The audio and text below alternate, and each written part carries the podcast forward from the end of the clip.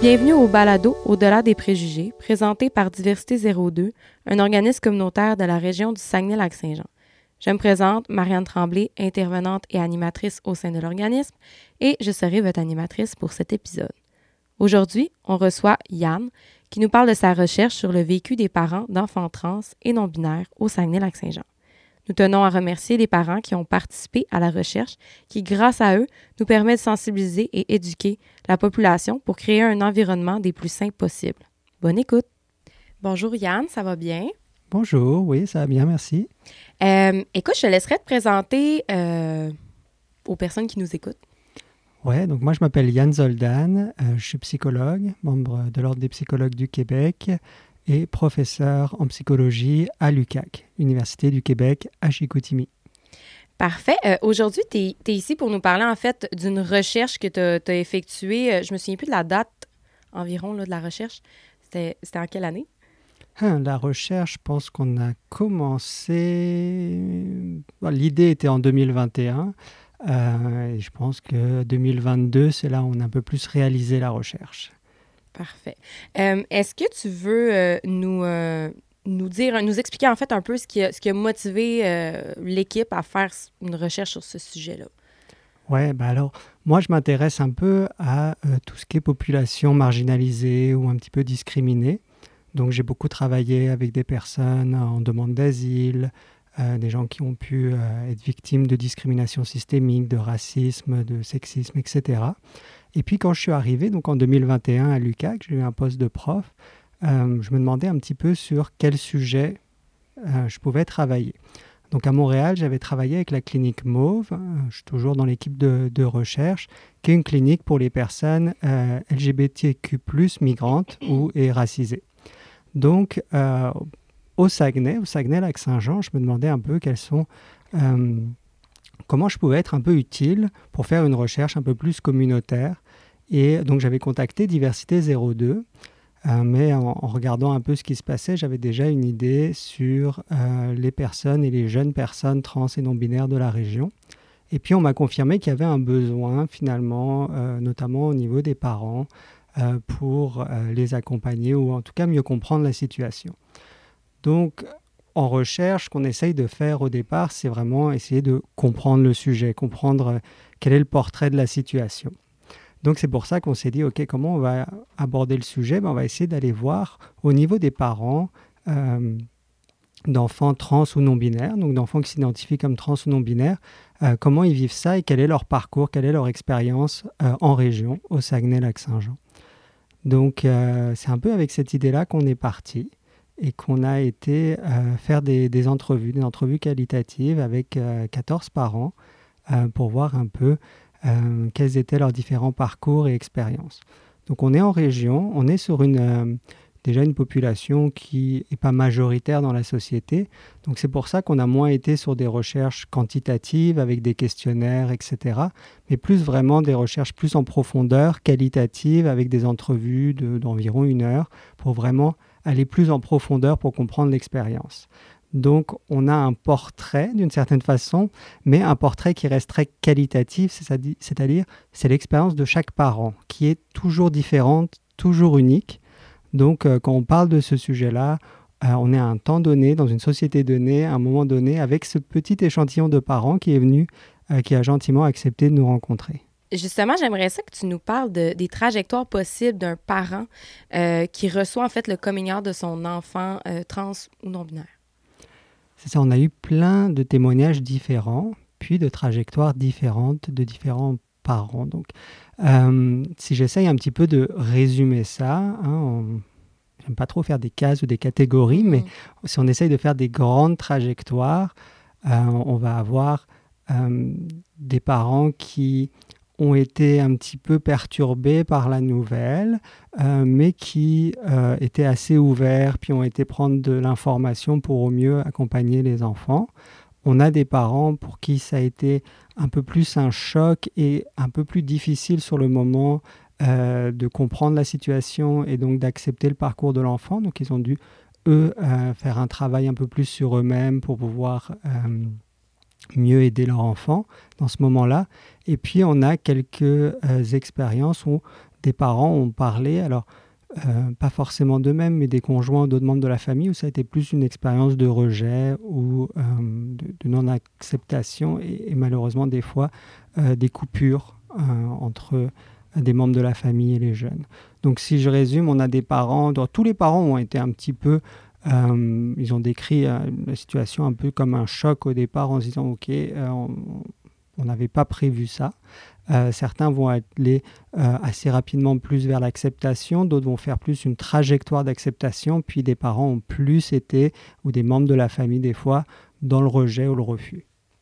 Puis probablement qu'il y a plusieurs choses qui vont impacter aussi la réaction des parents, c'est-à-dire la façon dont c'est amené par l'enfant, euh, la réaction de l'enfant aussi par rapport à, à la découverte. Est-ce que, tu sais, euh, est-ce que ça se passe bien de son côté? Est-ce que euh, avant, même, avant même le coming il y avait des, des, des, moments qui étaient plus sombres, plus difficiles, que, que, les parents voyaient la souffrance de leur jeune? Tu sais, ça, ça impacte, veut pas, en, chaque vécu de, de chaque parent. Le, le jeune lui-même, mais aussi les parents eux-mêmes, puis aussi, j'imagine, l'entourage de, la famille.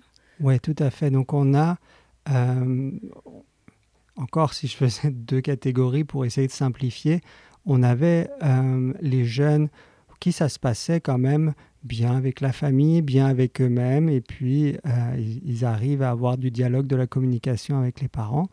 On avait d'autres familles où il pouvait y avoir des enjeux supplémentaires, des enjeux de santé mentale du côté de la famille, du côté du jeune, euh, etc. Et ça, ça peut rendre la situation plus délicate euh, notamment parce que le parent est inquiet, euh, est déjà inquiet parce qu'il peut y avoir des idées suicidaires qui sont présentes, il peut y avoir des hospitalisations, etc. Et donc le parent se dit, ah, au milieu de tout ça, j'ai une nouvelle information où je suis déjà euh, dans un environnement qui n'est pas très stable. Donc ça, ça pouvait être un peu plus compliqué pour les parents parce qu'il y avait une inquiétude supplémentaire. Donc oui, il y a des il y a des manières, euh, tout est dynamique, hein. il y a la manière dont le parent reçoit l'information, puis il y a la manière dont le jeune apporte l'information, donc ça, ça joue aussi. Mais il y a aussi tout l'univers autour de ça. Donc est-ce que le parent en a déjà entendu parler? Beaucoup de parents nous ont dit, j'étais pas du tout au courant de qu'est-ce qu'était une personne trans ou non binaire. J'en avais jamais entendu parler, donc je ne savais pas trop ce qu'on me racontait. Et donc des parents nous disaient, bah, moi ce que je connaissais, c'était plus les enjeux liés à la sexualité, homosexualité, etc. Et donc, ils disaient, est-ce que c'est ça? Donc, j'ai questionné mon enfant sur l'orientation sexuelle. Puis, ils se sont dit, ah, mais c'est pas ça non plus. D'autres parents avaient juste vu des shows de drag queen ou des choses comme ça. Ils se sont dit, ah, mais alors mon enfant veut devenir drag queen en, demandant à l'enfant. Non, c'est pas non plus ça. Donc voilà, le, et d'autres parents euh, avaient déjà entendu parler, étaient plus au courant. Et donc, c'est sûr que ça, ça, change finalement euh, quand on parle de la, découverte, euh, quand l'enfant partage finalement de comment il se sent et quelle est son, son identité de genre. Mais quand un parent ne sait rien du tout, ça va être compliqué. Parce qu'il va se dire, mais qu'est-ce qu'on raconte C'est ça. Alors que s'il a déjà eu de l'information, encore mieux s'il connaît une personne, s'il a des références, eh ben les choses se passent un peu mieux puisque c'est moins d'un grand inconnu. Donc c'était un petit peu ça euh, à ce niveau-là. Donc c'est pas que du côté du jeune, c'est aussi l'ensemble de tout ce qui entoure le mhm. parent. Hein. c'est leur relation aux deux, donc parents-jeunes, est importante mais elle se place dans une structure, dans une culture, dans une société autour. Et donc c'est sûr que si les parents n'en ont jamais entendu parler, si c'est quelque chose qui paraît inconnu, voire bizarre, etc., pour le parent, ça va être encore des étapes supplémentaires de devoir découvrir un peu toute une nouvelle culture finalement, qui, n'a pas été euh, si découverte avant. Donc euh, je trouve que euh, c'est important de parler de la relation, mais de bien la voir dans le contexte, plus sociétal aussi. Quels sont les impacts que, que, vous avez pu observer au niveau de la famille et au niveau du couple? Hein, alors, euh, encore, ça va dépendre de toutes les familles. Ça, ça va être ma réponse en, permanence. Ça va dépendre. Euh, chaque famille va avoir son, son, histoire et sa manière de, de gérer ça. c'est sûr que certains témoignages, on a vu que même si au départ ça faisait des, des bouleversements familiaux, on a vu comment ça pouvait aussi, puis je vais commencer par le positif, hein, sur euh, souder encore plus, renforcer les liens au sein de la famille.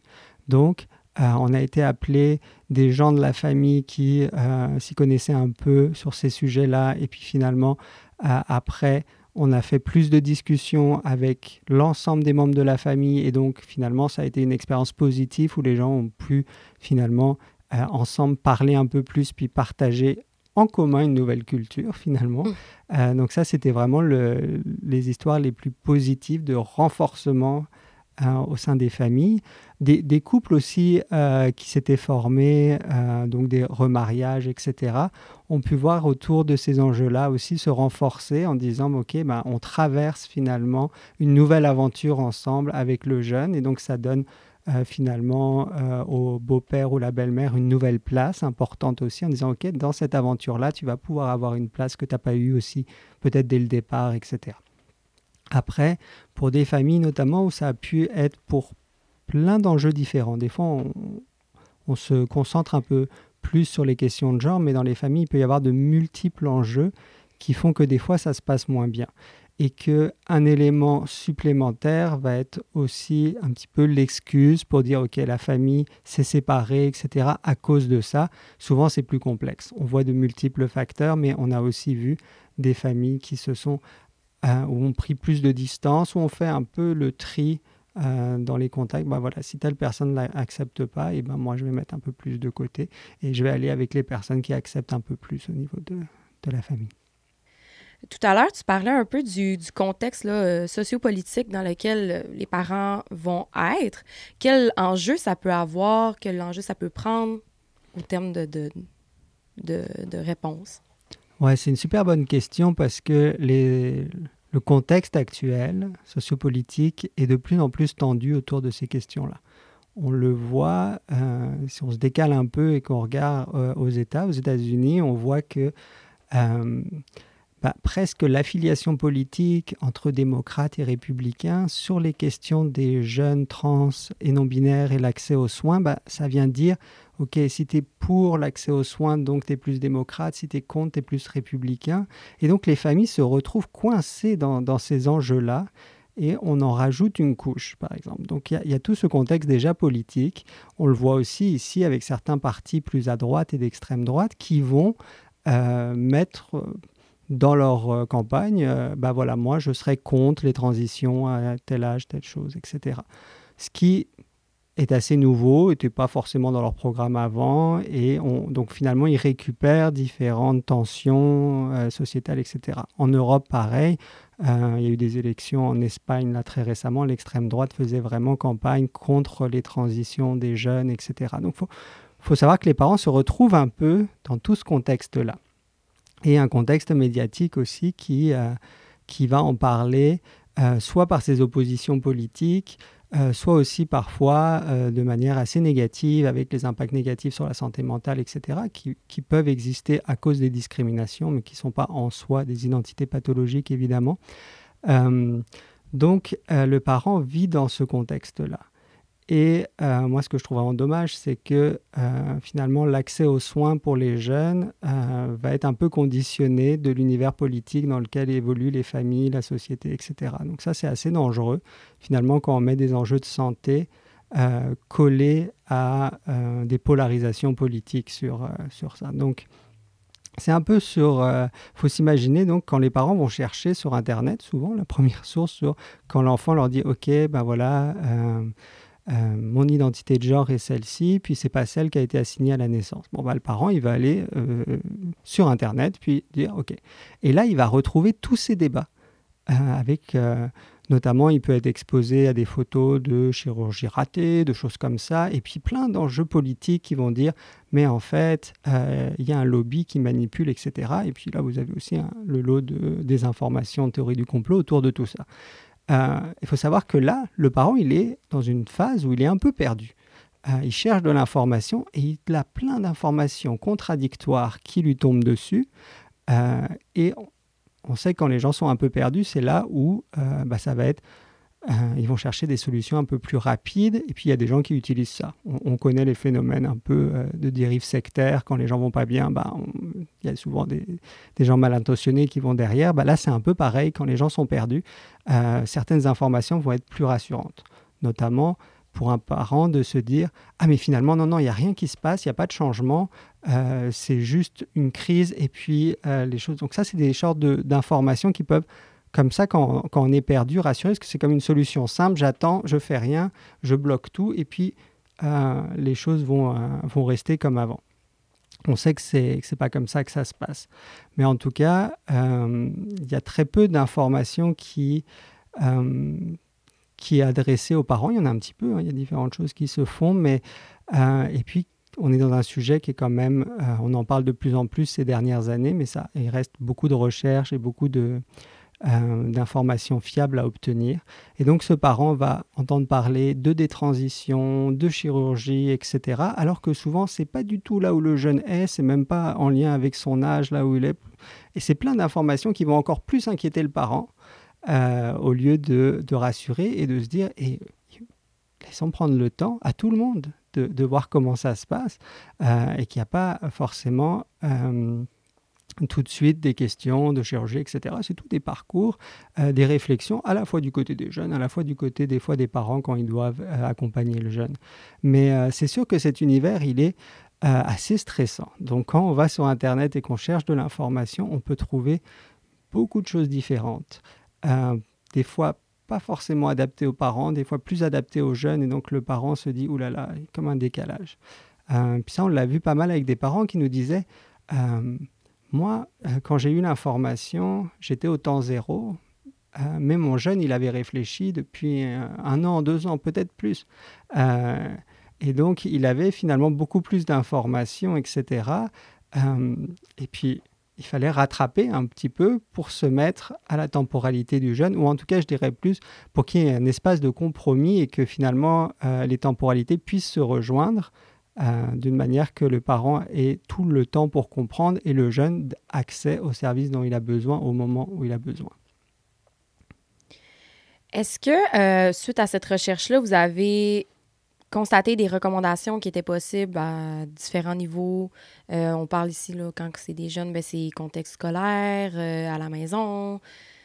Ça ressemble à quoi? Ouais, alors ce qu'on a fait, parce que nous, on avait juste quelques parents du Saguenay, donc on a été voir un peu les euh, consensus d'experts et puis les, recommandations, euh, notamment internationales sur le sujet. Puis on a essayé aussi euh, de voir comment les faire discuter avec nos résultats de recherche et puis les contextualiser pour le Saguenay-Lac-Saint-Jean, qui est aussi un contexte différent que certaines études de Californie, etc. C'est encore différent, chaque milieu est différent. Donc, euh, une chose qui, euh, que je trouvais bien déjà en faisant cette recherche, puis en publiant le rapport de recherche, c'est aussi de pouvoir traduire en français certaines recommandations qui, des fois, euh, n'existent pas forcément en français, même s'il y a quand même beaucoup de choses qui se font au Québec et, et des belles choses sur ce sujet. donc, c'est un peu comme ça qu'on a mis en place ces recommandations. Et c'est vrai que on a voulu faire une approche un peu de différents niveaux pour les recommandations. Euh, donc des recommandations qui peuvent toucher plus la sphère familiale, mais c'est une sphère à l'intérieur d'autres sphères, donc sphère familiale, sphère euh, plus école, euh, communauté proche, puis après aussi au niveau de la société tout entière. Donc c'est un peu comme ça qu'on a pensé. au niveau donc, si on prend le premier niveau, même le premier niveau, c'est le niveau du jeune aussi. Donc, euh, euh, l'idée pour le jeune, c'est aussi qu'il y ait des ressources euh, pour trouver de l'information, pour trouver aussi donc on a mis les organismes communautaires, etc. Ça, c'est très important que les jeunes puissent avoir de l'information, puis parler des fois avec d'autres jeunes, avoir un, réseau social. on sait que la société, des fois, peut encore avoir des discriminations. Donc, euh, c'est important que le jeune trouve des lieux où il se sent bien, où il ne se sent pas discriminé, euh, dans des moments euh, qui sont pas évidents. Hein. Les questions de genre, tout, pour tout le monde, hein, si trans, etc., quand on se questionne sur son genre dans différents moments de la vie, adolescence, etc., on sait que c'est pas facile. Puis c'est bien d'avoir des amis autour pour nous dire Ah ouais, ça c'est cool, etc. euh, ben c'est pareil pour au moment des transitions, que euh, les jeunes aient des espaces aussi euh, pour pouvoir, avec d'autres jeunes, etc., se dire, OK, ça j'aime bien, ça j'aime moins, etc., etc. Donc ça, c'est déjà renforcer le réseau social du jeune pour qu'il ne se sente pas isolé, qu'il ait du soutien, puis qu'il voit qu'il peut explorer librement son genre dans la société.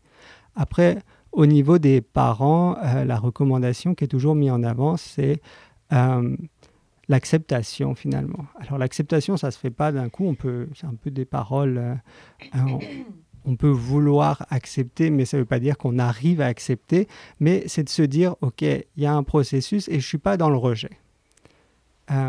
J'essaye de comprendre et puis on sait que tout ce qui va être le plus dangereux pour le jeune, bah, ça va être le rejet de la part des parents, de la part de l'école, de la part de la société. Donc c'est ça qu'il va falloir faire attention, que même si des fois euh, ça peut être troublant, de ne pas rejeter le jeune. Et puis de peut-être pour le parent se chercher des espaces pour explorer qu'est-ce qui est difficile pour le parent.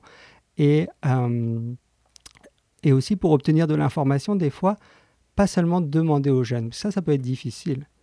Euh, moi, si, euh, si, je demande aux gens, bah, expliquez-moi votre genre, c'est pas facile.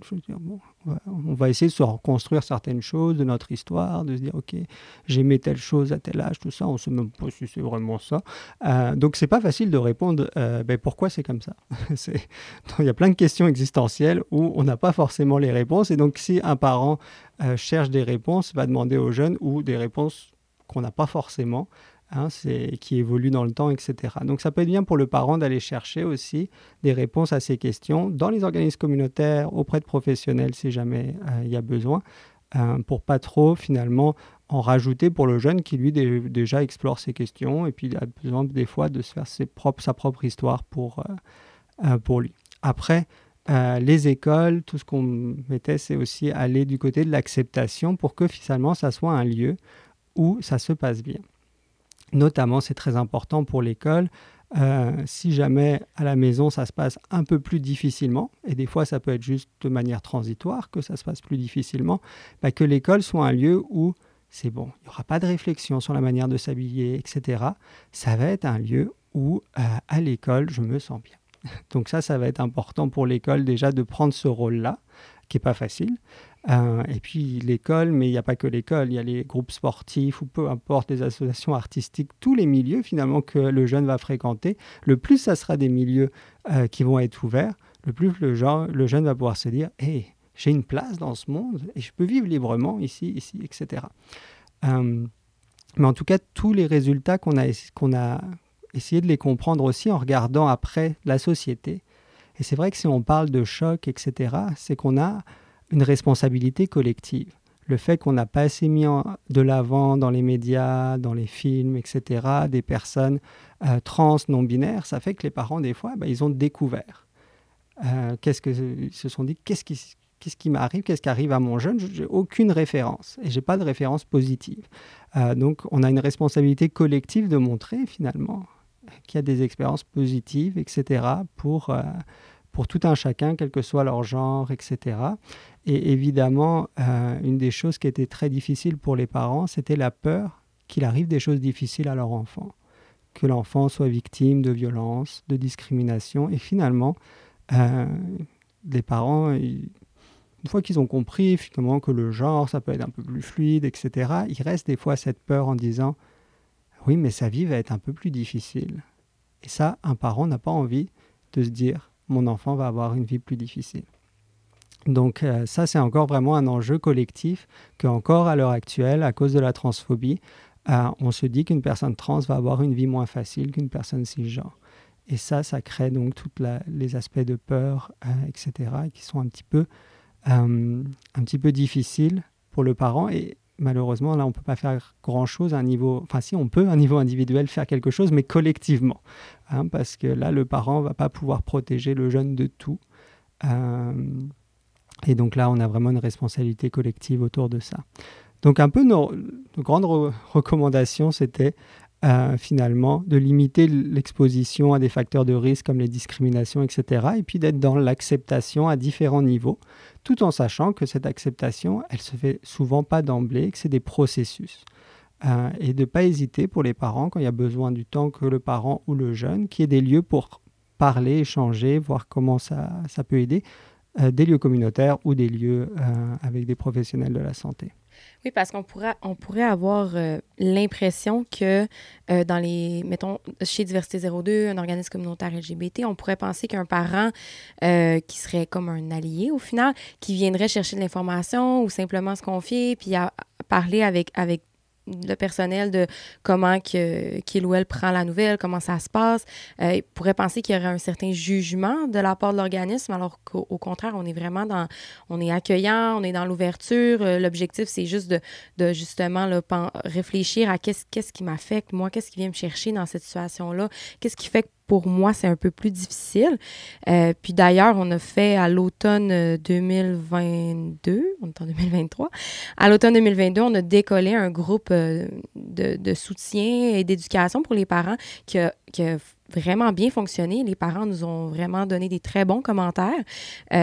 puis on a senti que c'était vraiment un besoin pour eux juste de communiquer avec d'autres parents qui vivaient des, des, situations similaires, mais aussi d'avoir une une idée claire de qu'est-ce qui pourrait se passer dans l'avenir, c'est quoi les possibilités de, de mon jeune, c'est quoi les prochaines étapes. Ce que j'ai remarqué le plus, en fait, c'est ça, c'est que les parents, on dirait que c'est, on veut être... Euh, on veut être dit pas plus loin, mais comme tu l'as mentionné, des fois aussi, il faut rester un peu dans le moment présent puis se dire OK, en ce moment, c'est quoi les besoins? En ce moment, qu'est-ce qu'on peut contrôler? Mais c'était aussi sécurisant pour eux de justement se projeter dans l'avenir puis dire OK, OK, c'est bon, c'est moins pire que ce que je pensais.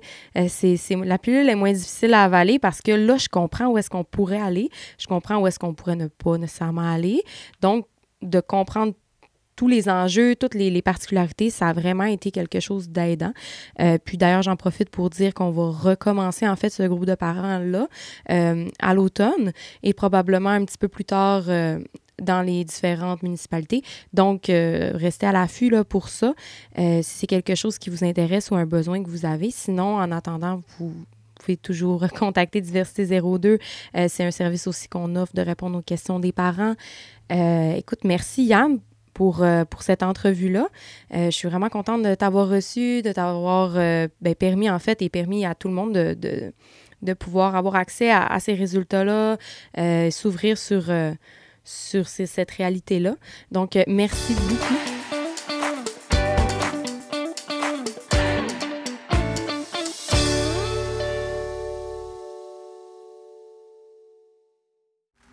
Ce balado est produit en collaboration avec la Télédio du Lac.